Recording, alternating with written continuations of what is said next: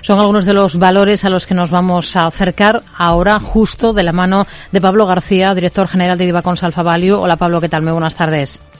Hola, buenas tardes, Rocío. Vamos a comenzar en Reino Unido por esa operación que supone para AstraZeneca hacerse con Cincor, la estadounidense, por esos 1.600 millones.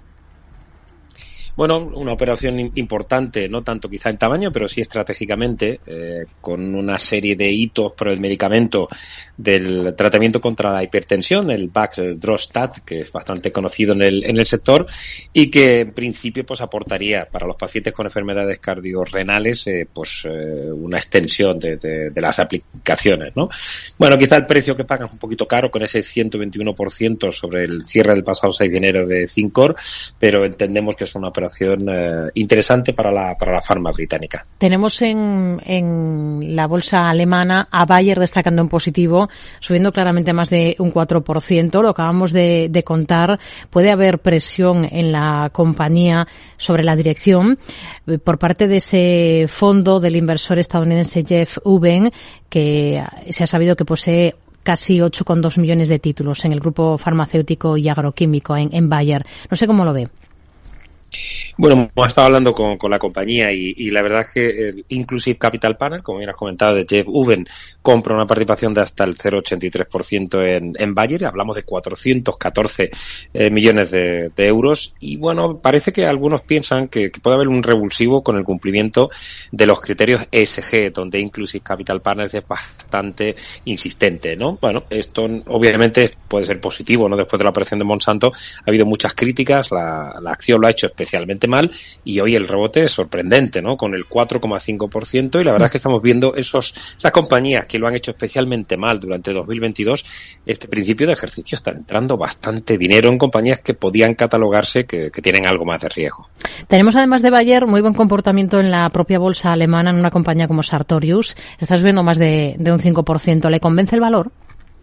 Bueno, es un poco más de lo mismo, un poco de cazagangas en la MedTech, también de, de Ofarma alemana, que había sido muy castigada, con un momentum negativo, sobre todo la parte de Stedin Biotech también tenía un, un, un, alto potencial, pero con un momentum muy negativo y ambas compañías lo están haciendo bien, ¿no? Sartorius está subiendo un 3,80% y todavía le otorgamos un, un, potencial, pero ojo porque con las publicaciones de los resultados del 4T podíamos tener alguna sorpresa a estas compañías que a priori no habían publicado unos sólidos resultados durante el pasado Hoy estamos muy pendientes también de noticias que tienen que ver con el sector telecos, por ejemplo. ¿Qué le parece esa venta que ha hecho Vodafone de su operador de telefonía móvil en Hungría? Se lo vende al Estado por más de 1.600 millones de euros.